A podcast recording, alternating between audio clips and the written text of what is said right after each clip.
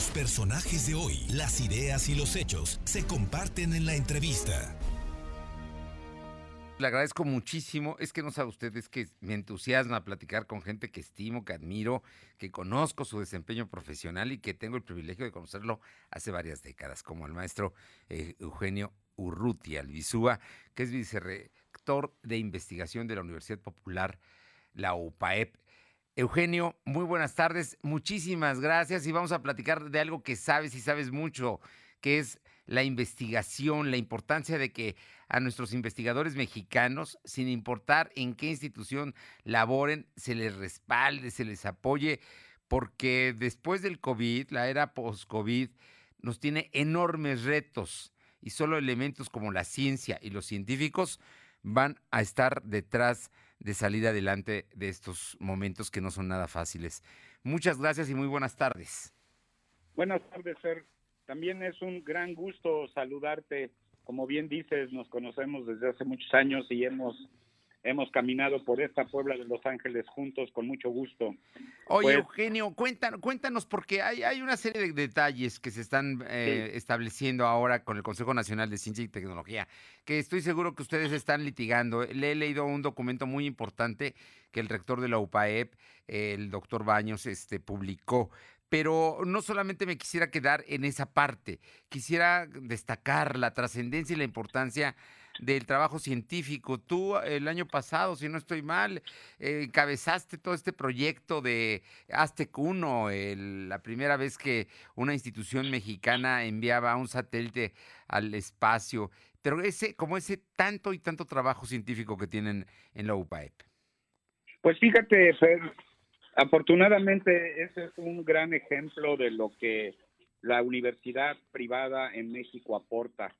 Eh, este proyecto, pues, lo hicimos conjuntamente con el gobierno federal a través de CONACYT, con el apoyo del gobierno del estado, con el apoyo de la UPAEP y en este caso una instancia internacional que fue la NASA.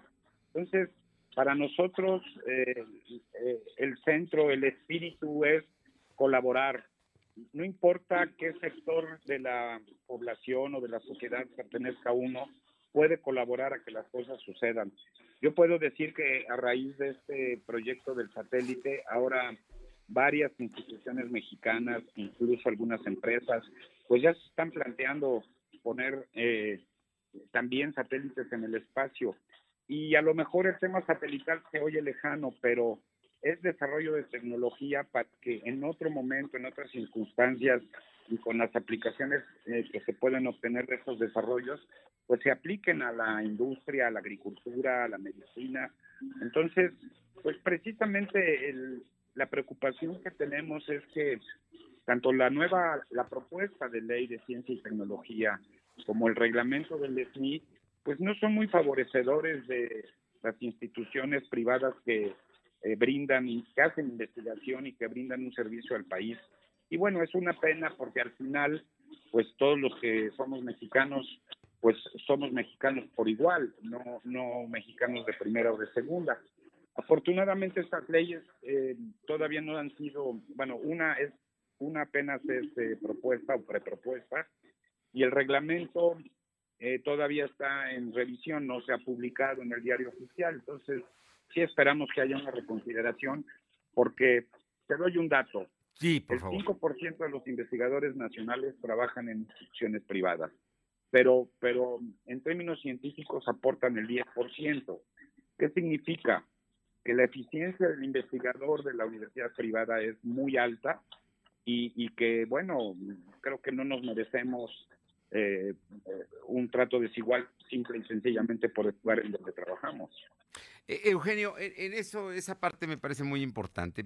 Primero, dejarlo claro, no hay mexicanos de primera y de segundas. En este caso solamente son científicos. Más allá de la institución que los tenga contratados o donde ellos desarrollen, eh, tengan sus laboratorios, lo importante es que hacen ciencia. Y esa ciencia es de carácter general, no es nada más para un sector, Eugenio.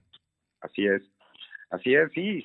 Yo te puedo dar más ejemplos de los que yo conozco. Bueno, Por favor. ahora que estoy trabajando con otras instituciones particulares en este sentido, bueno, el aporte que le dan a, a, las humanidades, a las ciencias sociales, a la, a la, ingeniería, por supuesto.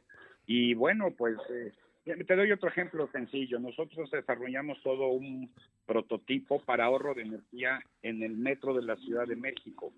Y, y este, pues ahí está, lo tenemos ya listo para que en el metro lo utilicen y les ahorraría ni más ni menos que el 25% de la energía eléctrica que consumen.